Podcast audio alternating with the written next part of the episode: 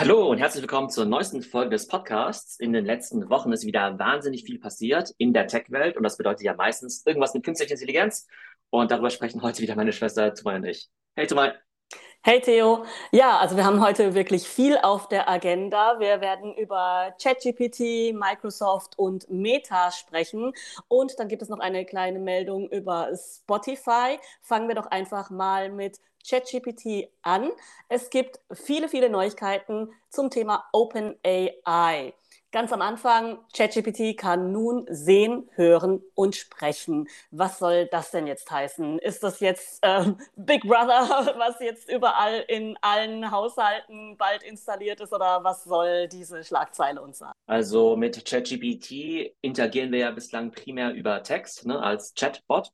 Und die haben ja schon vor ein paar Monaten angekündigt, dass sie multimodal werden wollen. Und multimodal bedeutet ja, okay, du kannst verschiedene Arten von Input da eben reinhauen. Eben nicht nur Texte, sondern eben auch Bilder und eben auch Ton. Und multimodal bedeutet eben auch, dass der Output jetzt nicht nur als Text ausgegeben wird, sondern eben auch als Bild oder als Voice zum Beispiel. Das heißt, du kannst dich jetzt eben mit ChatGPT bald unterhalten, aber du kannst eben auch Bilder und vielleicht auch bald Videos hochladen und dann zum Beispiel ChatGPT sagen, hey, was steht denn auf diesem Bild drauf? Oder erklär mir mal, was da, ja, was da passiert. Also man kann mit ChatGPT jetzt sich ganz normal unterhalten, bedeutet, es ist so ein System, wie Amazon eigentlich Alexa gedacht hat, oder wie? Naja, also bei Alexa und bei Siri, also im besten Fall stellst du denen ja eine Frage, sowas wie, wann hat Barack Obama Geburtstag? Und dann geben sie halt eine Antwort drauf. Aber da gibt's ja nicht so den wirklichen Dialog. Das heißt, die Idee ist eigentlich schon eher, dass es halt wie äh, ist, mit einem Menschen irgendwie zu sprechen oder halt mit so einem echten digitalen Assistenten. Ähm, das heißt, du kannst jetzt auch ChatGPT theoretisch als ähm, ja, Sparingspartner benutzen, um jetzt mal wegen deine Fremdsprachenkenntnisse aufzumöbeln. Das heißt, wenn du jetzt zum Beispiel Englisch lernen möchtest oder Französisch, kannst du halt mit denen, also mit denen, mit ChatGPT, halt Sprache sprechen. Ah, das ist ja natürlich besonders cool, ja. Mhm. Also für, für Kinder, ja, weil irgendwie, was kostet ein Englisch Nachhilfelehrer? Keine Ahnung, 20 Euro die Stunde, kriegt man auch nicht immer. Und so könntest du halt einfach halt, äh, ja, könnten halt zum Beispiel Kinder oder Erwachsene einfach halt direkt mit ChatGPT halt irgendwas besprechen ähm, für umsonst. Also quasi der Tod von Duolingo und Co. Also die müssen sich auf jeden Fall stark verändern. Ich kann mir halt vorstellen, dass die halt auch Voice und so integrieren werden. Aber ich glaube, so ein rein passives ähm, ja, Konsumieren von Inhalten werden wir jetzt eben nicht mehr haben, dank solcher Technologien. Und besonders spannend fand ich hier ja auch die Funktion Chat about Images. Also da habe ich mir auch das Demo-Video angeguckt. Das Thema des Demo-Videos ist auch so ein bisschen so, hm, naja, also da äh, geht es grundsätzlich darum, dass man ein äh, Foto hochladen kann und ChatGPT befragen kann, was man da jetzt sieht oder was man machen kann. Also hier in dem Demo-Video geht es jetzt darum, wie man einen Fahrradsattel verstellt. Also vielleicht kannst du da einfach mal beschreiben, was da vor sich Also man sieht eben diese ChatGPT-App und da lädt eben jemand ein Bild hoch von seinem Fahrradsattel und fragt eben, okay, wie ja, verstelle ich das jetzt eigentlich, ja? Und dann sollte man ja meinen, okay, was für eine bescheuerte Frage. Aber ich, also ich schaue ständig solche Sachen nach. Also ganz ehrlich, auf ich schaue ständig klar. nach oder auf TikTok. auf TikTok. oder auf YouTube, wie ich mein Fahrrad äh, Reifen aufpumpen muss, ja. Also ich meine, ich habe halt auch zwei linke Wo Hände, ist das ja, Ventil? Mhm. Aber ich, aber ich blicke das halt irgendwie echt nicht, ja. Und dann muss ich halt immer so ständig so Tutorials angucken. Und diese Videos, die kriegen ziemlich viele Views, ja. Also ich glaube, diese ganzen so vermeintlich selbstverständlichen Dinge, ja, die kriegen halt in unserer äh, modernen Welt, wo halt jeder äh, so zwei linke Hände hat, irgendwie voll viele Views. Und genau, und da kannst du dich ja mit ChatGPT irgendwie drüber unterhalten und dann lädt er irgendwie so Bilder hoch und sagt halt, okay, und dann antwortet ChatGPT, okay, du musst irgendwie das und das machen, nimm mal das Werkzeug, mach mir mal ein Foto von deinem Werkzeugkasten und so weiter. Und so ähnlich würde man es ja auch machen, wenn du jetzt mit einem Menschen ja irgendwie remote irgendwas besprechen würdest. Da sagst du ja irgendwie auch manchmal zu deinen Freunden irgendwie, hey, schick mir mal ein Foto davon. Und dann sagt dir der Mensch am anderen Ende der Leitung ja irgendwie auch, hey, das sieht für mich aus wie XY oder sowas, ne? Der linke Schraubenzieher, der linke.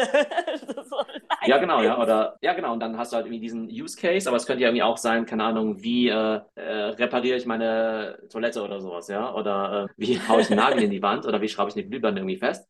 Aber ich habe auch andere coole Demos gesehen. Da war zum Beispiel ein, eine biologische Abbildung, also ein Bild von der menschlichen Zelle. Und dann waren halt diese ganzen biologischen, ja, medizinischen Fachbegriffe irgendwie abgebildet.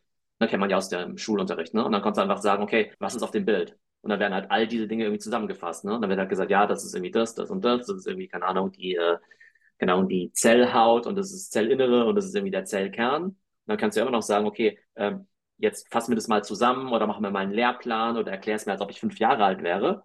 Und wenn du dir halt den normalen Prozess vorstellst, wenn du so ein Bild hättest, müsstest du ja jede, jede dieser 20 Definitionen über Wikipedia irgendwie zusammensuchen, dir deine eigene Summary irgendwie drüber schreiben oder copy-pasten, was ja total bescheuert ist. Und da gibt es einfach super viele coole Use Cases. Ja, also ich fände ja wirklich am allercoolsten den Use Case, dass man draußen in der Natur spazieren geht und alle möglichen Pflanzen, Tiere oder keine Ahnung, irgendwelche Landmarks oder sowas fotografiert und sagt, was ist das?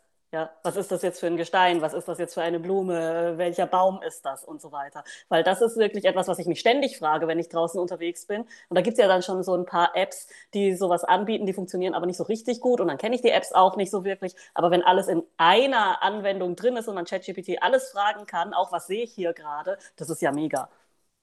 Also es gibt ja sowas wie Google Lens, ja. Und Google Lens erkennt ja relativ gut, was irgendwie was ist, ja. Das heißt, manchmal, keine Ahnung, habe ich mal irgendwelche Käfer fotografiert oder sowas, ja, oder Tiere. Und dann haben wir gefragt, ja, was ist das eigentlich? Und dann ist es für mich schon ganz okay. Aber du kannst dich halt noch nicht drüber unterhalten. Und da wird eben spannend sein, ob jetzt eben Google jetzt nicht auch einfach das auch integrieren kann in seine, ja, Google App oder Google Assistant oder so, dass du halt diese Dialoge führen kannst. Aber ich glaube, wir erleben halt gerade so einen Quantensprung, dass du halt nicht einfach nur sagst, ja, irgendwie KI ist jetzt irgendwie zu sagen, ähm, analysiere mir das Bild und sag mir, was das Bild ist, sondern lass uns einen Dialog drüber führen und das ist halt mega cool. Was mich jetzt ein bisschen überrascht hat, weil was heißt hier auch? Ich dachte, das wäre schon so, zumindest bei der neuesten Version oder bei der Unternehmensversion. Aber du hast mir ja vorhin erzählt, dass äh, ja zwischenzeitlich das ausgeschaltet wurde. Äh, kannst du mir da mehr dazu sagen? Also aktuell ist es so, dass du eben diese ja, Funktion Browse with Bing, ne, dass du quasi durchs Internet surfen kannst mit eben Bing von Microsoft. Die gibt es eben derzeit nur bei ChatGPT Plus oder Enterprise, also den bezahlten Plänen. Und ähm, das gab es ja zwischendurch schon mal vor ein paar Monaten und irgendwie haben sie es wieder einkassiert. Keine Ahnung. Vielleicht hat es nicht gut funktioniert, vielleicht gab es ja irgendwie andere Issues. Und es war halt ziemlich enttäuschend, ähm, weil natürlich immer alle sagen, ja, okay, ist ja irgendwie schön und gut, wenn ich jetzt hier irgendwie äh, die Werke von Shakespeare analysieren kann oder Shakespeare versus Goethe machen kann. Aber ich will verdammt nochmal wissen, keine Ahnung, wer gestern das Fußballspiel gewonnen hat, ja, oder wenn ich irgendwie Recherchen machen will, irgendwie Benchmarking, will ich ja irgendwie wissen, wie viel das Netflix-Abo kostet versus das Disney Plus-Abo. Und das ist jetzt eben wieder möglich mit eben ähm, ja, dieser neuen Internetanbindung. Und ich glaube, bei den meisten Features ist es ehrlich gesagt so, dass die halt immer erstmal released werden für Plus und Enterprise und dann auch in die kostenlose Version wandern irgendwann. Das heißt, ich denke, dass auch das normale ChatGPT irgendwann Internetanbindung kriegen wird. Aber jetzt bin ich erstmal happy, dass ne, überhaupt äh, ja, es jetzt eben diese Web-Funktionalität gibt, dass halt dadurch einfach nochmal viel nützlicher wird. Ja, und OpenAI hört nicht auf, weiter News zu produzieren. Wir sind jetzt gerade mal in der Mitte von allem, was passiert rund um OpenAI. Und zwar ist jetzt das äh, Text-to-Image-Tool DALI in ChatGPT integriert. Das war bis jetzt auch ein OpenAI-Tool, womit man Bilder machen konnte, indem man einfach Text reingibt und promptet. Und wir haben ja auch vor ein paar Monaten mal ein bisschen damit rumexperimentiert, festgestellt, dass Midjourney die besseren Ergebnisse liefert. Wie ist das jetzt zusammengeführt? Also tatsächlich fand ich die Ergebnisse von DALI 2, was es ja bislang gab, eben nicht so prickelnd. Und jetzt gibt es eben DALI 3. Und DALI 3 macht halt irgendwie A, erstmal sehr gute Bilder. Ich weiß gar nicht, ob die genauso gut sind oder ne, besser, schlechter als Midjourney, muss noch mal ein bisschen mehr testen. Aber der Vorteil ist halt eben, dass wenn du halt so ein Text-to-Image-Tool jetzt halt auch in so ein Chatbot eben integriert, dann kannst du halt so ein bisschen iterieren. Also bei ChatGPT ist ja auch immer so, also auch wenn du Text eingibst, dann kommt ja nicht direkt das perfekte Ergebnis raus, sondern du musst ja nochmal ein bisschen nachschärfen, nochmal ein bisschen damit interagieren und dann kommst du zu einem ganz guten Ergebnis. Und bei Midjourney sehe ich halt das Problem, dass du halt schon relativ genau wissen musst, was du haben möchtest, um das Ding irgendwie zu prompten. Und klar kannst du danach nochmal so ein bisschen irgendwie nachschärfen, aber das ist halt keine richtige Interaktion. Und bei den Demos, die ich dann gesehen habe von DALI 3 in ChatGPT, also da wird irgendwie so, keine Ahnung, geht es irgendwie um so einen Igel, ja. geht es irgendwie so um einen Igel und dann wird halt irgendwie der Igel irgendwie erfunden quasi als Comicfigur für so ein Kinderbuch, ja. Und dann kannst du aber irgendwie auch sagen, hey, ähm, mal mal irgendwie den süßen Igel und mal jetzt mal den Igel zusammen mit seinen Freunden und hey, äh, mach mal den Igel ähm, ja, äh, als Sticker, als Poster und sonst was. Das heißt, der kann sich halt diesen Dialog merken und halt weiß halt, ja, okay, es geht halt immer noch um diesen Igel, aber jetzt halt mit seinen Freunden und jetzt halt der Igel ähm, bei seinem Abenteuer auf der Burg oder gegen die Piraten oder sowas, ja. Und dann kannst du halt nach und nach halt voll die coolen Sachen eben dann auch entwickeln und auch sagen, hey, wie würde der Igel auf eine Tasse gedruckt aussehen? Und das ist ja bei Midjourney unmöglich. Da könntest du halt einfach immer nur wieder neu prompten. Äh, Imagine, cute, Hedgehog, bla bla bla, da da da und so weiter. Ne? Das heißt, ich glaube, selbst wenn das Bild an sich von der Optik her bei Midjourney nach wie vor besser sein sollte, dann glaube ich, dass diese Art von Interaktion bei ChatGPT halt deutlich wertvoller ist. Plus, jetzt kommt Midjourney so langsam an ein Wachstumsproblem, weil die ja immer noch auf Discord sind, ja. Und Discord hat gewisse Vorteile, ja, irgendwie Community und so weiter.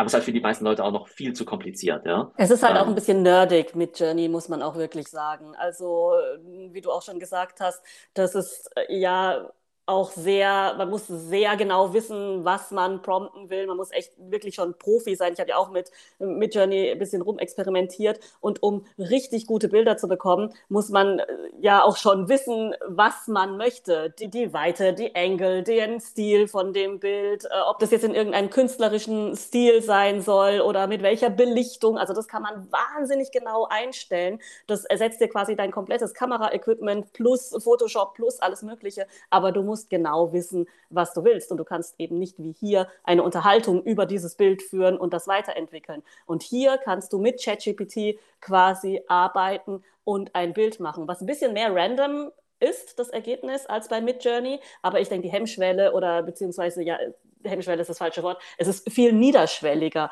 diese, diese Anwendung.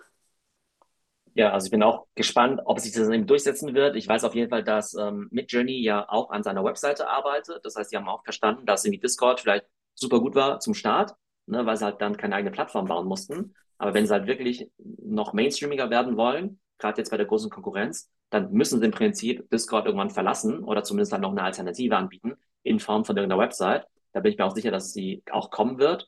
Aber ich finde es eben auch super cool, dass OpenAI da eben auch so, ja, sag mal, ehrgeizig ist dass sie halt nicht einfach nur sagen, ja, ChatGPT ist eben gleich Text, sondern nee, wir fangen mit Text an, aber wir wollen eigentlich in Bildern, Video und Voice eigentlich ja auch die Besten werden. Also mega krasse Company einfach.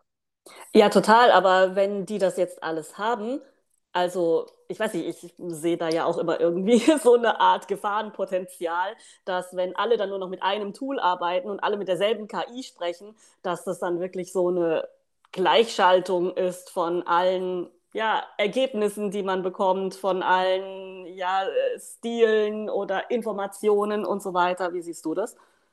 Ach, ich glaube, das ist irgendwie relativ, doch noch relativ individuell. Also die meisten Leute haben ja noch nicht mal den gleichen TikTok-Feed oder einen sehr unterschiedlichen TikTok-Feed, weil du dich halt für unterschiedliche Sachen interessierst. Und wenn du jetzt halt irgendwie in uh, Midjourney oder in DALI 3 jetzt immer über was über Igel irgendwie eingibst, ja, und nicht irgendwie über Eulen oder Katzen oder sowas, ne, dann kriegen wir auch ganz unterschiedliche Ergebnisse. Aber klar, ähm, der Punkt bei diesen Chatbots ist halt, dass es halt viel intimer ist als Google. Und was ich halt damit meine, ist, mhm. bei Google wirst du halt sowas eingeben wie, ähm, ähm, ich suche einen neuen Job, aber bei ChatGPT wirst du vielleicht irgendwie eingeben, oh, mein aktueller Job macht mir keinen Bock mehr, ich suche nach einer Verbesserung, was kann ich denn machen, wie soll ich mhm. meinem Chef irgendwie beibringen, dass ich kündigen möchte? Ich suche ja eigentlich einen Job äh, in bla bla bla, ja. Das heißt, du gibst da viel mehr Informationen und viel mehr Kontext, ja. Oder denkbar wäre ja auch, dass du jetzt in ChatGPT jetzt irgendwie bald, keine Ahnung, ein Bild hochlädst von keine Ahnung, du hast irgendwie deine Haut fotografiert, weil du vielleicht denkst, dass du, keine Ahnung, irgendwie Hautkrebs oder sowas hast, ne? Und dann gibst du halt da irgendwie sowas ein. Und im besten Fall wird der dir natürlich auch eine super Diagnose geben und so, ne? Aber klar, jetzt im dystopischen Fall landen jetzt all unsere Infos jetzt halt dann nicht mehr bei Mark Zuckerberg oder bei Google, mhm. sondern jetzt halt bei Sam Altman von OpenAI. Ja. Und äh, ja, der wird dann halt in die Welt übernehmen. Man redet ja immer davon, irgendwie Facebook weiß viel über uns und äh, Google weiß viel über uns. Aber Google also ich glaube, die wissen halt überhaupt nichts über uns im Vergleich zu TikTok. Ja, und ich glaube, OpenAI, also einfach durch diese Chatbot, äh, ja, Konversationsdynamik, glaube ich, haben diese Chatbots halt das Potenzial halt noch, also ja, viel mehr über uns zu wissen und halt noch viel intimere Absolut, Dinge. weil man sich ja dann auch äh, ja viel tiefer da reinziehen lässt in so eine Unterhaltung. Bei Google suchen, dann springst du halt von einer Webseite zur anderen. Und auch der Vergleich mit dem TikTok-Feed, ähm, finde ich, ist für mich auch nochmal was anderes, weil das ja User-Generated Content ist. Hoffe ich mal, dass da kein Bot dahinter sitzt, der ja nur so tut, als wäre das alles User-Generated Content. Und hier ist es ja ein und dasselbe System, mit dem dann ganz, ganz, ganz, ganz viele Menschen interagieren und das dann äh, die verschiedenen Ergebnisse rausspuckt für die verschiedenen Menschen. Das ist bei TikTok ja nicht so. Also bei TikTok hast du ja, äh, ja ganz, ganz viele Menschen, die ihre einzelnen Pieces da reinspeisen. Ja, ich bin gespannt, wo das hingeht, aber ich sehe auch ein gewisses Gefahrenpotenzial.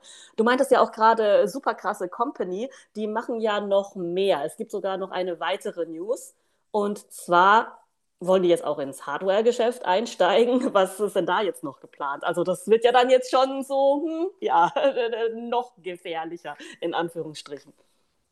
Also gefährlicher weiß ich jetzt nicht, aber ähm, im Prinzip ist ja so, du hast ja die Software, aber die Frage ist, wer kontrolliert die Hardware? Und die Hardware, die kontrolliert halt ganz klar Apple, Stand heute, einfach mit iOS und meinetwegen noch Google mit Android.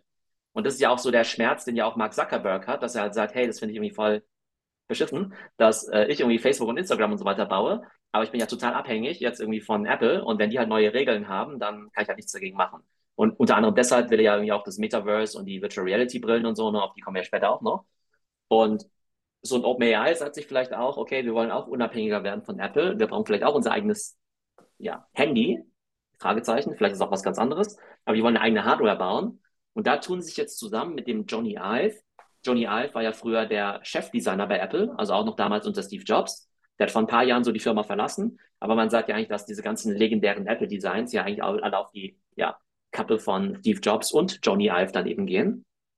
Und dann gibt es eben auch noch diesen äh, ja, berühmt-berüchtigten ja, Fund, Softbank, die ja auch irgendwie in WeWork und so weiter dann auch alles investiert haben, ne? also berühmt-berüchtigt deshalb. Äh, und die investieren da jetzt wohl eine Milliarde, damit die halt gemeinsam jetzt irgendwie Hardware entwickeln. Aber man muss dazu sagen, eine Milliarde ist halt echt nicht viel Geld. Um nee, kommt mir jetzt auch nicht so viel vor, ja. Und dann gibt es halt ganz andere Leute, die sich halt daran schon die Finger verbrannt haben. Also Amazon hat ja versucht, ein Handy zu machen, hat es nicht geschafft. Mhm. Microsoft hat versucht, ein Handy zu machen. Google hat zwar ein Handy, was irgendwie ganz okay ist, aber keine Ahnung, davon verkaufen sie gefühlt irgendwie, weiß nicht, 100 Stück im Jahr, ne? Also echt keine großen Stückzahlen. Ich glaube, Meta hätte auch gern ein Handy. Also da bin ich irgendwie relativ skeptisch irgendwie, ähm, was sie damit machen wollen. Also ich verstehe schon, warum sie es machen wollen, ne? dass einfach mehr sozusagen Kontrolle haben wollen und so. Und ja, klar, dann ist auch, halt ChatGPT voreingestellt als einziges System oder so, weil man braucht ja nichts anderes, so ungefähr, ja. Das ist halt vielleicht so das Mega-Device, wo hauptsächlich nur ChatGPT installiert ist und es ist super kompliziert, du musst da erstmal dich da durchhacken und so weiter, um, keine Ahnung, einen Browser zu installieren oder so. Ja, genau, aber ich, also aus, ich meine, die sind ja alle nicht doof irgendwie, ja, aber ich sehe das jetzt, also ich finde es irgendwie spannend, dass sie sowas machen wollen, aber ich glaube jetzt nicht, dass jetzt irgendwie das äh, ChatGPT-Phone mhm. jetzt so äh, in Zukunft jetzt so der große Renner wird. Aber man zeigt einfach, dass sie an extrem vielen Themen dran sind. Das zeigt ja auch die Bewertung. Und zwar ist jetzt hier von einer Bewertung von 90 Milliarden Dollar die Rede. Wer bewertet denn jetzt diese Firma mit diesem Betrag? Also typischerweise ist es ja so, dass Startups Finanzierungsrunden abschließen und dann wird ja irgendwie gesagt, hey, irgendwie, wenn du 10 Milliarden wert bist, äh, ich gebe dir jetzt eine Milliarde, dafür kriege ich 10 Prozent in der Company. Und ähm, Microsoft hat ja unter anderem ja auch 10 Milliarden in OpenAI investiert. Und bis vor einigen Monaten war die Bewertung noch bei 30 Milliarden. Und jetzt ist es aber so, dass die einige der Mitarbeiter von OpenAI jetzt einige ihrer Aktien, also die sind ja nicht an der Börse, aber einige ihrer Anteile sozusagen verkaufen dürfen. Ne, die sind jetzt ja seit ein paar Jahren dabei. Und dann willst du halt auch ab und zu den Mitarbeitern die Möglichkeit geben, halt äh, ja, Sachen zu verkaufen, noch bevor das Ding irgendwann in die Börse geht. Und diese Anteile, die werden aber jetzt aktuell zu einer Bewertung von 90 Milliarden Dollar dann eben gehandelt. Was bedeutet das? Nehmen wir an, es gäbe jetzt irgendeinen Mitarbeiter, ja, der jetzt irgendwie, keine Ahnung, nehmen wir an, der Sam Altman, ja. Äh, das krasse ist ja, der Sam Altman, der hält ja keine Anteile an OpenAI. Also keinen einzigen Anteil. Echt? Wie, wie kommt das? Das ist ja äußerst ungewöhnlich, oder? Ja, dieser Sam Altman ist irgendwie ein lustiger Typ irgendwie. Also, er hat halt irgendwann ein Interview gegeben, hat gesagt, ja, er hat eh schon genug Geld irgendwie, ja weil ja, er halt davor andere Sachen gemacht hat, ja. Mhm. Aber äh, genug Geld ist ja irgendwie relativ, ja. Also so ein Elon Musk, ja, der hat ja irgendwie 200 Milliarden oder sowas, ne? Oder ja, aber Bezos das ist ja auch typabhängig. Also der, der Elon Musk Milliarden. hat ja eh nie genug Geld, ja. Also äh, von daher. Und so ein Sam, Altman, der hat sich wahrscheinlich, also keine Ahnung, wie viel der jetzt hat, aber ich nehme mal an, der hat jetzt vielleicht eine Milliarde oder sowas, ja, oder vielleicht auch drei Milliarden, aber der hat jetzt nicht irgendwie 50 Milliarden, ja, oder nicht irgendwie 100 Milliarden. Und OpenAI könnte ja irgendwann krass viel wert sein. Also auf jeden Fall, der hat jetzt keine Anteile, aber seine Mitgründer oder seine Mitarbeiter, die haben vielleicht Anteile. Und ähm, wenn du jetzt eben einen Anteil kaufen möchtest von OpenAI, also auf dem Sekundärmarkt, dann ist die Bewertung dann eben 90 Milliarden. Das heißt, da hat sich die Bewertung jetzt auch verdreifacht innerhalb von einigen Monaten. Wie kann man denn solche Anteile kaufen? Das würde mich jetzt auch interessieren, weil das habe ich ja noch nie gehört, dass man Firmenanteile kaufen kann, wenn es nicht über die Börse, über Aktien geht. Auch da ähm, nichts für Otto Normalverbraucher. Also okay, auch doof, verstehe. wenn normale Menschen jetzt irgendwie äh, auch reich werden könnten, ja.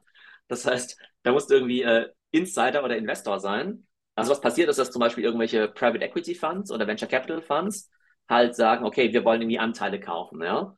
Und ähm, dann gehen die im Prinzip her, also nehmen wir an, ich bin jetzt irgendwie Venture Capital Firma A, dann könnte ich jetzt sagen, hey, ähm, übrigens, ich mache jetzt ein Angebot, ich kaufe alle Anteile, die irgendein Mitarbeiter verkaufen möchte, zu einer Bewertung für 90 Milliarden. Und nehmen wir an, Tumal wäre jetzt eben Mitarbeiterin bei OpenAI, du wärst irgendwie Mitarbeiterin Nummer 20 gewesen, hättest jetzt irgendwie, weiß nicht, irgendwie äh, zwei Millionen in Anteilen, dann könntest du die jetzt eben verticken an mich, den Venture Capital Fonds, und ich kaufe sie dir für zwei Millionen ab. Hoffe aber natürlich, dass sie vielleicht in drei Jahren irgendwie nicht zwei Millionen wert sind, sondern zehn Millionen als Beispiel. Und du als Mitarbeiterin könntest dann sagen, hey, jetzt habe ich halt meine zwei Millionen, damit kann ich mir jetzt irgendwie, keine Ahnung, eine, ja gut, ein Haus kannst du davon nicht kaufen in San Francisco, aber kannst davon eine Wohnung kaufen vielleicht, eine kleine, und hättest dann so ein bisschen Ruhe erstmal und kannst dich auf deinen Job konzentrieren. Das ist halt immer so ein bisschen die Abwägung, ne? weil auf der einen Seite möchtest du ja nicht, dass die Mitarbeiter im Startup oder die Gründer irgendwie satt werden. Ne? Also die sollen halt nicht zu schnell irgendwie die Kohle kriegen, weil die halt weiterhin motiviert sein sollen, um das Ding mal zu einem Börsengang zu führen. Auf der anderen Seite willst du natürlich auch nicht, dass die ähm, dort alle am Hungertuch irgendwie nagen und sich den ganzen Tag irgendwie ja, äh, kein, kein Geld haben. Und von daher gibt es halt immer zwischendurch so die Möglichkeit, irgendwie auch ähm, Anteile zu verkaufen. Ähm, was man aber ab und zu jetzt auch in den letzten Jahren beobachtet hat, ist, dass zum Teil Gründer zwischendrin ihre Anteile verkauft haben und dann richtig ausgecasht haben und die Firma danach so krass abgeschmiert ist, dass die Anteile für die Investoren überhaupt nichts mehr wert waren. Die Firma ist nie an die Börse gegangen, die Firma wurde nie verkauft. Kann natürlich auch passieren, ne? Ja. Und die Gründer haben aber zwischendurch trotzdem ihre, keine Ahnung, 15, 20 Millionen irgendwie rausgeholt oder sowas, ne? Also, ne? Kann natürlich auch passieren. Aber, ja, gut, aber ne, das also, ist ja immer das Risiko von, äh, ja, so Investmentfirmen. Das, äh, daran werden sie jetzt auch nicht pleite gehen. Ich glaube, das ist gut kalkuliert, welche Anteile ähm, du wo irgendwo kaufst, oder? Wahrscheinlich schon, aber die Gründer haben tendenziell schon immer mehr Macht. Also mhm. vor ein paar Jahren wäre das noch schwieriger gewesen, kann auch vor zehn Jahren. Hättest du jetzt nicht einfach sagen können, hey, ich will jetzt irgendwie 10 Millionen auscashen oder so, ne? Und gerade während der Investment-Bubble ähm, hatten die Gründer einfach so krass viel Macht, dass sie im Prinzip alle Konditionen diktieren konnten gegenüber den Investoren. Und die Investoren haben einfach so gesagt, äh, ja, ja, passt schon. Ja.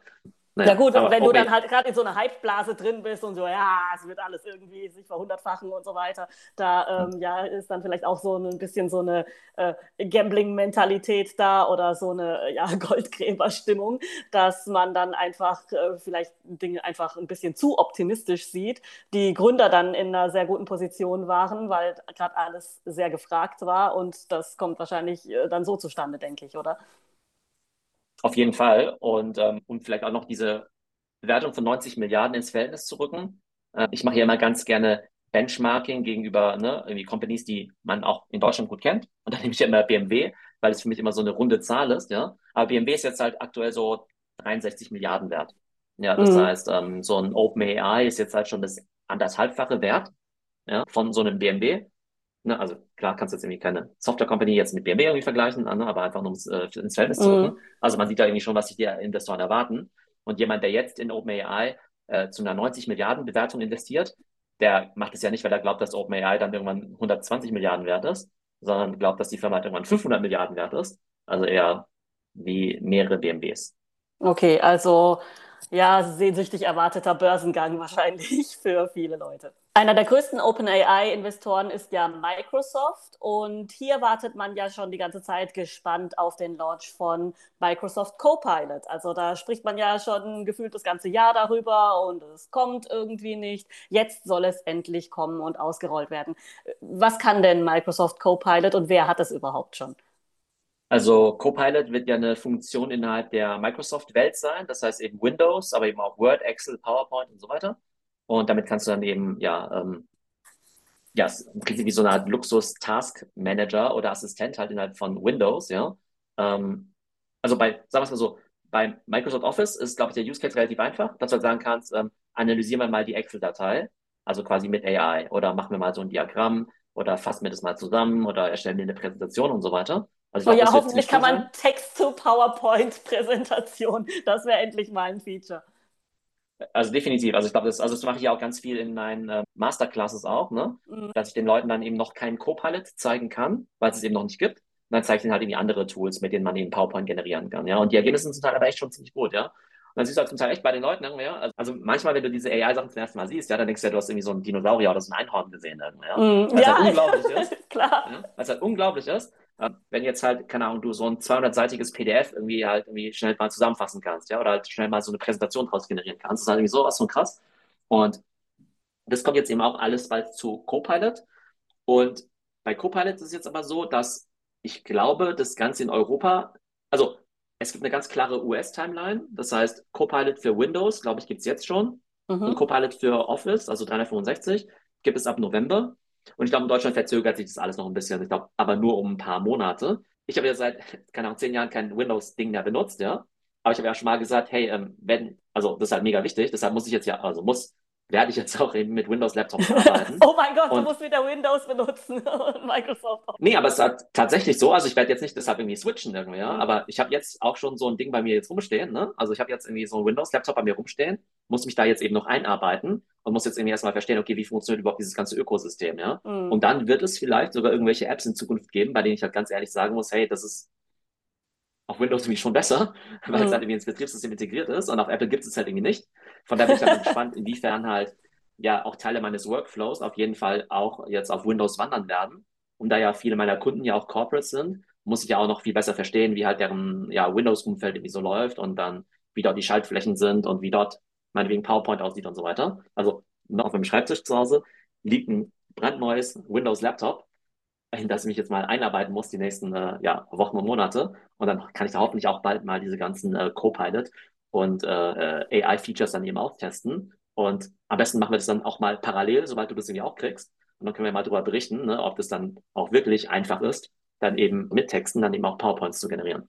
Ja, ich bin auch sehr gespannt, weil das wäre wirklich, ich versuche ja wirklich PowerPoint-Präsentationen so weit es geht zu vermeiden, weil ich einfach PowerPoint bauen ein richtiges Pain in the Ass finde. Und ähm, wenn es da jetzt dann wirklich eine KI-Unterstützung gibt, dann äh, würde ich das auf jeden Fall massiv nutzen, weil ich finde eigentlich PowerPoint ähm, ganz gut, wenn es jemand wirklich gut kann, kann man da ja wirklich tolle Präsentationen erstellen. Also jetzt natürlich nicht mit äh, Wusch und Slides und was weiß ich, was alles für Effekten und komische kleinteilige Folien. Aber ich habe wirklich auch schon wirklich tolle Folien gesehen bei Präsentationen, die wirklich mit tollen Bildern und äh, super Aufteilung und so weiter. Und wenn man das dann wirklich einfach nur rein prompten kann und das System spuckt mir sowas aus, das wäre schon eine, ja, ein enormer Quantensprung, finde ich.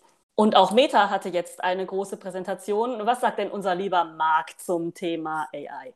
Also prinzipiell macht ja Meta und auch Mark Zuckerberg gerade so ein bisschen so ein Back, ja. Das heißt, ähm, der Aktienkurs hat sich ja ganz gut erholt dieses Jahr. Die News rund um Facebook sind auch nicht mehr so negativ wie noch vor einem Jahr. Auch Mark Zuckerberg, der ja eine Zeit lang der unbeliebteste Tech-CEO war, der wurde jetzt ja ganz, ganz easy abgelöst von Elon Musk, ja. Das, das war der, nicht schwer, ja. Der Zuckerberg, der kann sich, also der Zuckerberg, der hätte irgendwie 100 PR-Initiativen machen können, ja, um sein Image aufzubessern. Also nichts war jetzt irgendwie besser, als dass jetzt irgendwie so Elon Musk so präsent geworden ist, ja. Mhm. Ähm, und das heißt, Elon Musk ist jetzt gerade so der, ja, der Bad Der Guy. Villain, ja, genau, ja. der Bösewicht. Und, genau, und Zuckerberg ist jetzt halt wieder eher so der, ja, gut, halt dieser Gründer von Meta. In dieser Keynote ging es halt extrem viel um AI, also AI-Chatbots, ähm, auch AI-Charaktere und Avatare, die sie dann eben gebaut haben. Chatbot bedeutet einfach, okay, du, also du hast ja in WhatsApp ja eine Chat-Funktion, ne? Und in Instagram und so weiter, ne? Das heißt, da wirst du halt in Zukunft wahrscheinlich auch so ChatGPT-mäßig halt einfach ne, irgendwie Sachen abfragen können. Also ich glaube, es wird relativ analog zu ChatGPT sein.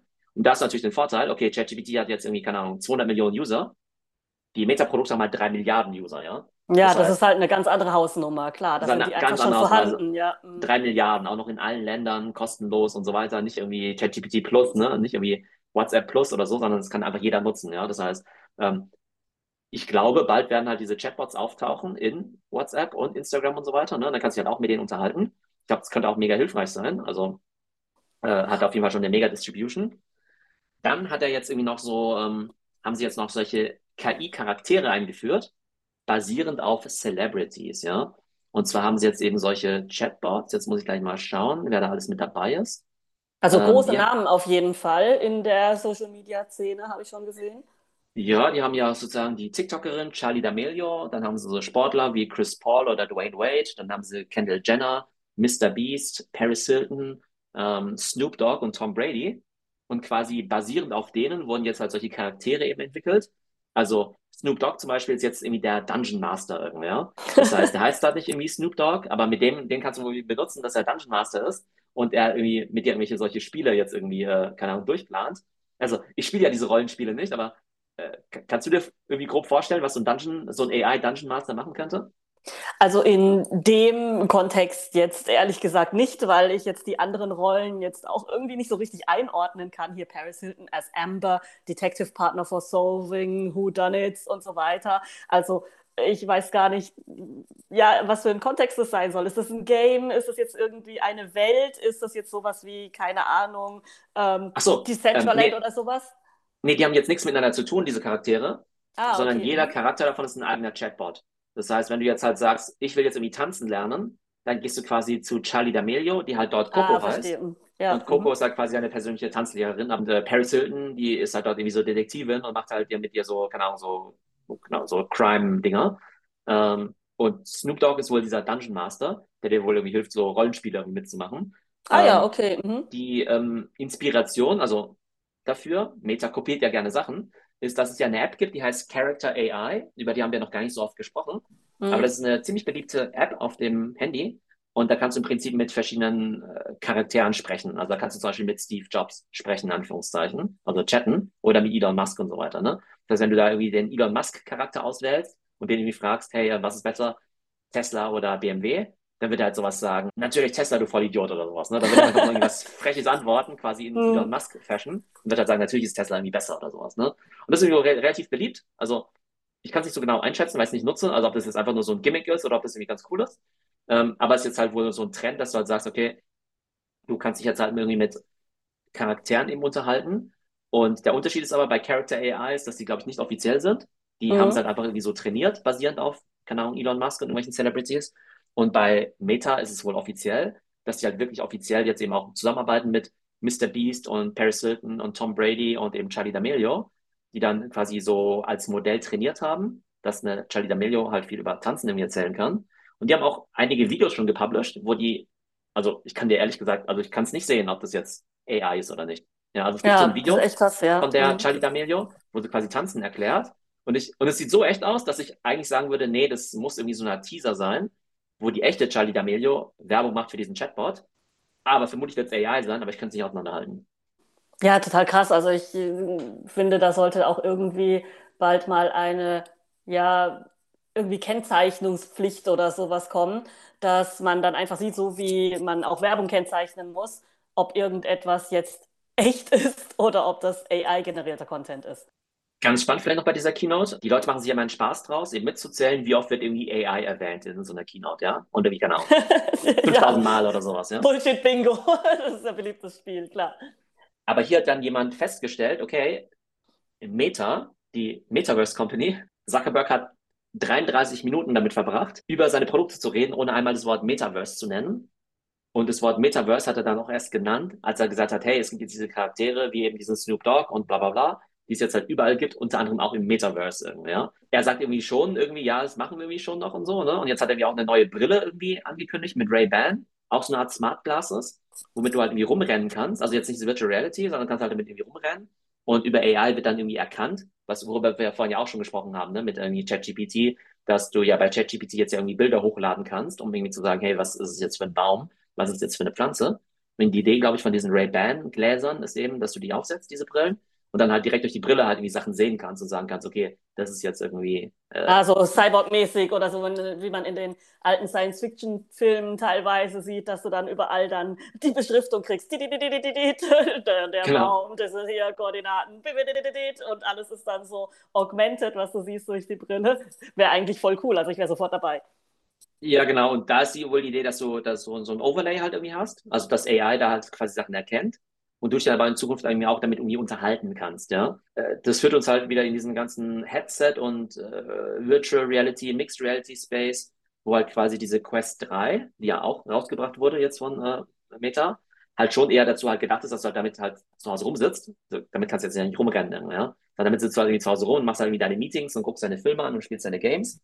Ähm, Apple Vision Pro wird ja auch ähnlich sein. Und die Idee aber von dieser Ray-Ban-Brille mit äh, Meta ist eben, dass du damit irgendwie durch die Welt rennen kannst und damit eben Sachen erkennst. Aber da ist sozusagen jetzt der Spin von Zuckerberg jetzt auch nicht unbedingt, jetzt ist unsere Metaverse-Brille, sondern eher, hey, mit AI kannst du jetzt irgendwie Sachen erkennen und eben auch da irgendwie interagieren. Also das heißt, die pivotieren auch so ein bisschen so ihre, ja, ihr ganzes Storytelling von Metaverse halt in Richtung AI, was jetzt irgendwie auch nicht schlimm ist, ne? Also die haben, vieles davon ist ja am Ende auch nur Marketing, irgendwie, ja.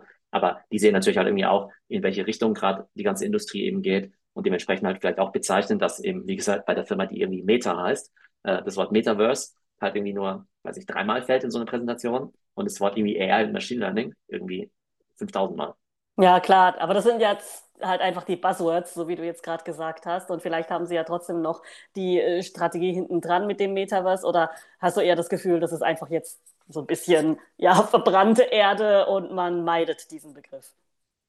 Also es ist schon definitiv schwieriger, ich sag mal jetzt ein Produkt zu vermarkten, wenn du das jetzt irgendwie unter Metaverse machst, irgendwie, ja.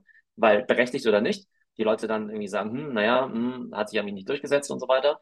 Das heißt, ähm, damit rennst du jetzt auch zum Beispiel als Startup jetzt nicht unbedingt offene Türen ein, wenn du jetzt halt irgendwie die Metaverse Company bist im Vergleich zu einer AI Company. Aber wie gesagt, das es ist viel out, sozusagen. Ja. Es ist schon out, genau. Es war ja. mal in und jetzt ist es irgendwie out. Ich spreche ja nach wie vor mit vielen Leuten auch so in diesem Tech-Space und da gibt es halt immer noch Leute, also was ist immer noch? Es gibt halt Leute, die halt echt coole Use Cases halt irgendwie bauen, rund ums Metaverse, mit irgendwie, weiß nicht, ähm, virtuellem Arbeiten und so weiter, aber halt äh, mit deutlich weniger Hype als jetzt vor ein, zwei Jahren natürlich ähm, was natürlich so seine Vor- und Nachteile hat. Aber ich denke, es ist halt wie, ja, wie gesagt, halt relativ bezeichnend, wenn halt selbst Meta da einfach so krass seinen Fokus shiftet.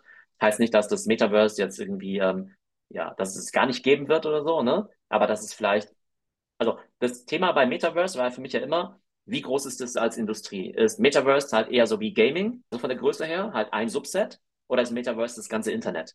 Ja. Und offenbar ist es, Stand heute wird es eben nicht das gesamte Internet sein, ja ähm, sondern es wird einfach irgendwie so ein spezieller Use Case sein, was vielleicht halt irgendwie trotzdem eine Multimilliarden-Dollar-Industrie ist, aber jetzt halt keine Multitrillion-Industrie. Mhm. Aber ja, also eigentlich sollte man jetzt noch die Firmen, also gerade sozusagen im Bärenmarkt für Metaverse-Themen, ja, sollte man die Firmen, die sich jetzt noch damit beschäftigen, eigentlich genauer im Auge behalten, weil das vielleicht die Firmen sind, die sich dann durchsetzen werden, weil ja nach so einem Hype alles, was irgendwie nicht ja, gut durchdacht war, ist einfach pleite gegangen. Und vielleicht kommt das Metaverse irgendwann unter dem Namen Cyberspace oder keine Ahnung, irgendwie unter einem anderen Label wieder. Weil das Konzept, da glaube ich auf jeden Fall dran. Also diese Verknüpfung oder diese Ver Vernetzung zwischen realer Welt und digitaler Welt und die Weiterentwicklung vom Internet und dann auch mit neuer Hardware, neuen KI-Optionen und so weiter. Also da glaube ich auf jeden Fall immer noch dran.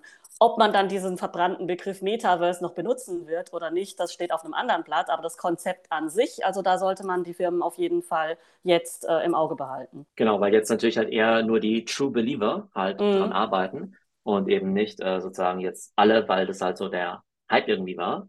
Ähm, wobei, vielleicht noch eine Bemerkung dazu. Alle Trends entstehen ja in einem gewissen Kontext. Ne? Also es gibt halt irgendwie Gründe, warum halt manche Sachen halt irgendwie dann irgendwie aktuell werden. Und bei Meta und Metaverse war es ganz klar Corona. Also war halt einfach so, ne? Und in der Corona-Zeit konnte man sich natürlich noch viel besser vorstellen. Ähm, hey, alles wird irgendwie virtuell sein. Und wenn alles virtuell ist, dann brauchen wir irgendwie virtuelle Avatare und Charaktere und digitale Güter und NFTs und so weiter und so fort, ne? Und ähm, das mag vielleicht irgendwann trotzdem noch eintreffen, aber ich bin jetzt ja wieder auf vielen Events irgendwie, ja? also als mhm. Speaker mhm. oder und so weiter unterwegs, ne? Also also da will keiner irgendwie eine virtuelle Konferenz machen, ja? Also niemand. Ja, also, ja das, das die Leute schon war, ganz cool, ja? ich, auch durch Corona, dass jetzt Leute auch einfach ausgehungert sind nach echten Kontakten. Was natürlich dem widerspricht, äh, mit lauter Avataren und KIs zu tun zu haben. Ja, also das sind so zwei verschiedene Narrativen gerade momentan. Aber ich äh, finde auch, dass man das wieder richtig genießt, wirklich auf Konferenzen zu gehen oder äh, ja, Leute zu treffen und so weiter. Der Punkt, den ich machen will, ist, dass, dass all diese, ich sag mal, Visionen vom Metaverse, das war halt, sagen wir mal, viel plausibler in dieser Corona-Welt. Das war relativ plausibel von 2020 bis 2022, sage ich jetzt mal. Das war aber in 2018 nicht besonders plausibel. Und es hat in 2023 halt auch nicht mehr so mega plausibel ja. Also von daher glaube ich, ist es irgendwie total gerechtfertigt, glaube ich, wenn vielleicht zwischen 2020 und 2022 viele Leute das vielleicht auch wirklich als die Zukunft irgendwie gesehen haben äh, und vielleicht wirklich der Meinung waren, okay, das ist jetzt irgendwie das äh, neue Internet und das alles wird irgendwie Metaverse sein. Aber da jetzt ja 2023 ist und ähm, sich nicht nur wie ein Jahr jetzt irgendwie vergangen ist, sondern eben auch noch die Rahmenbedingungen mit irgendwie Corona und so oder kein Corona mehr und so, ähm, ist halt die Welt auch eine andere, ja. Das heißt, ich glaube halt in dieser schnelllebigen Textszene, da muss man auch immer diesen Kontext sehen. Und deshalb glaube ich, ne, wie gesagt, also wenn wir vielleicht vorher gesagt haben, okay, irgendwie Metaverse-Potenzial von eins bis zehn war vielleicht irgendwie, keine Ahnung, neun oder zehn, ist jetzt vielleicht das Potenzial nur noch irgendwie, keine Ahnung, drei bis vier. Aber wie gesagt, kann immer noch eine Multimilliarden-Dollar-Industrie werden. Zum Abschluss haben wir hier für euch noch eine Meldung aus dem Medienbereich. Und zwar hat Spotify jetzt angekündigt, dass man seine Lieblingspodcasts, die vielleicht auf Englisch sind, es gibt ja wahnsinnig viele englischsprachige Podcasts, jetzt auch in seiner Muttersprache hören kann. Ich weiß jetzt nicht, ob das jetzt Mandarin ist oder hauptsächlich Spanisch oder wirklich auch Niederländisch. Weißt du ein bisschen mehr darüber? Also wir haben ja das letzte Mal ja auch schon mit diesen Übersetzungsfeatures rumgespielt und habe ich ja auch meine eigene Stimme ja auch übersetzt. Ne? Und ich war ja ziemlich ja, positiv überrascht. Ja, war okay. Mhm diese Tools ja sowohl ähm, das inhaltlich richtig übersetzen, aber halt auch meine Stimme ganz gut übernehmen. Ne? Also ich habe es ja ne, auf Französisch gemacht und ich höre mich halt auf Französisch halt wirklich so an, wie halt diese AI das übersetzt hat. Und die Idee ist jetzt eben, dass Spotify sagt, okay, ähm, es gibt ja viele Hit-Podcasts. Was wäre denn jetzt, wenn wir die englischen Podcasts jetzt auf Deutsch hören könnten? Oder vielleicht auch die spanischsprachigen Podcasts jetzt auch auf Deutsch, ja? Also wir haben ja mal so ein sehr äh, US-zentrisches Bild. Aber kann ja sein, dass ich irgendwie totaler Fan bin von der spanischen Kultur und da gibt es irgendwie äh, Podcasts irgendwie über Real Madrid oder Barcelona oder über ähm, spanischen Fußball. Und die besten Experten sind nun mal Spanier. Die machen aber keinen Content auf Englisch. Und ich verstehe irgendwie kein Spanisch. Und wenn ich jetzt quasi diesen Inhalt jetzt hören könnte, übersetzt auf Deutsch zum Beispiel oder auf Englisch, unter Beibehaltung auch noch der Stimme, der Originale, das halt einfach eine mega krasse Innovation. Und da gibt es jetzt schon so ein paar Previews eben von Podcastern, wie eben diesen, ja, Stephen Bartlett, Diary of a CEO oder eben auch von diesem Lex Friedman. Das ist ein mega bekannter Podcast, ja. Hm, ich habe auch schon ja, genau, reingehört. Ja. Es hört sich wirklich, wirklich gut an. Wie siehst du das jetzt? Also, da gibt es jetzt ja zwei Bewegungen. Das eine ist ja, wir können als Konsumenten jetzt plötzlich alle Podcasts auf der Welt anhören. Aber die Frage ist halt, okay, ähm, also, sagen wir mal, dieser Use Case, ne? Also, nehmen wir an, du interessierst dich jetzt irgendwie für Anime, ja? Kannst mhm. du dir irgendwie vorstellen, dass es jetzt irgendwie mega geile japanische Podcasts irgendwie gibt oder mal irgendwie koreanische oder sowas, ne? Wo du sagst, okay, das ist ja irgendwie mega cool, die jetzt auf Englisch zu hören oder auf Deutsch? Oder denkst du, nee, es gibt eigentlich genug englischsprachige oder deutschsprachige Menschen, die sich mit Anime beschäftigen und die machen eh schon guten Content über das Thema. Ich finde es auf jeden Fall total spannend, diese Funktion, um auch ja in andere Kulturkreise reinzuhören. Weil, wie du gerade gesagt hast, es ist ja auch so, dass die meisten Informationen, die wir bekommen, sehr US-zentrisch sind. Das ist nicht nur die Sprache, sondern das ist ja auch die Art, wie Informationen und vor allen Dingen, welche Informationen da verbreitet werden. Und sehr spannend wird es, glaube ich, dann, wenn es um politische Dinge geht. Ja, also man hat ja damals auch bei Twitter gesehen, das hat ja dann auch alles irgendwie verändert beim arabischen Frühling beispielsweise, wenn da plötzlich Leute aus allen möglichen ähm, ja, Ecken der Welt Informationen verbreiten können. Und wenn jetzt dann Leute tatsächlich auch ja, Dinge berichten können in ihrer Sprache, was da gerade bei ihnen los ist, sage ich jetzt mal irgendwas, äh, Abholzung des Regenwaldes oder irgendwas, was dann auf Spanisch ist, was die ja englischsprachigen Medien jetzt nicht aufgreifen würden und aber Leute von dort äh, betrifft und die machen dann zum Beispiel einen Podcast drüber und ich könnte das jetzt auf Deutsch oder auf Englisch hören, das fände ich halt total mega. Oder eben auch, wie du vorhin gesagt hast, klar, irgendwie mal reinschauen, wie sprechen eigentlich die Japaner über die Anime-Kultur oder über ihr kulturelles Gut und wie äh, unterscheidet sich das davon, wie wir das sehen. Also gerade kulturell betrachtet finde ich das einfach ähm, eine mega tolle Funktion, um hier kulturübergreifend ja, sich zu verständigen oder andere, andere Menschen kennenzulernen und andere Denkweisen. Also der Business Impact ist natürlich auch riesig, weil jetzt zum Beispiel jetzt unser Podcast jetzt auf einmal international gehen könnte. Mhm. Ne, wir sind ja zum Augenblick ne, irgendwie auf, äh, auf Deutsch. Ähm, wenn wir wollten und Zeit dafür hätten, würden wir wahrscheinlich Englisch auch noch hinkriegen, auch ohne KI. Aber dann wird es auch schon wieder aufhören. Ne? Wir können mhm. jetzt keinen französischsprachigen oder spanischsprachigen Podcast machen. Ne? Und das ist halt auch so ein Thema, mit dem wir mal rumexperimentieren müssen. Ähm, wie einfach ist es? Wie gut hört sich das an, wenn wir jetzt einfach unseren Podcast jetzt eben auf Englisch publishen würden, aber dann eben auch kriegen wir da überhaupt eine Reichweite? Ne? Also entdeckt uns mhm. da überhaupt jemand? Aber es könnte theoretisch jetzt sein, dass wir jetzt sagen, okay, wir haben ja heute, Stand heute irgendwie Kanal X, irgendwie X Zuhörer und vielleicht haben wir in Zukunft dann irgendwie das Fünffache, weil jetzt irgendwie auch Leute in anderen Sprachen sich das Ganze eben anhören können. Irgendwie mega cool. Mhm. Würde vielleicht auch jetzt irgendwie unsere Podcast-Strategie ändern. Ähm, ist, glaube ich, auch sehr, sehr interessant für alle Medienunternehmen in Deutschland zum Beispiel oder ne, global, dass die auf einmal internationalisieren können, auf einmal aber auch von überall Konkurrenz kriegen. Ja? Also vielleicht mhm. ist ja einer deiner Vorteile im Augenblick, dass du eben Content auf Deutsch machst. Ja. Und Leute gerne Content auf Deutsch hören. Aber wenn jetzt kein Podcast von, äh, keine Ahnung, Scott Galloway und Kara Swisher, ja, wenn es den jetzt irgendwie auf, auf Deutsch gibt, vielleicht ist er dann so cool auf Deutsch, dass alle äh, deutschen Tech-Podcasts, inklusive unserem, alle irgendwie nicht mehr angehört werden. Ja, das kann natürlich auch sein. Original jetzt auf Deutsch an oder so. Ne? Kann ja, also hoffentlich nicht, ne? Aber kann ja theoretisch auch sein. Also mir gefällt das Szenario besser, in dem wir krass internationalisieren, als äh, ja, gegenüber dem Szenario, in dem uns äh, die Deutschen äh, Scott Galloways und äh, Karis Fischer und so alle platt machen. Aber ich glaube, es wird einfach einen krassen Impact haben. Also auf ja, das, äh, ja, das Medienangebot und den Medienkonsum in der Zukunft. So, das waren die Tech News der Woche. Wir haben gesehen, bei OpenAI mega viel los, ganz viele neue Features und deshalb eben auch eine 90 Milliarden Bewertung.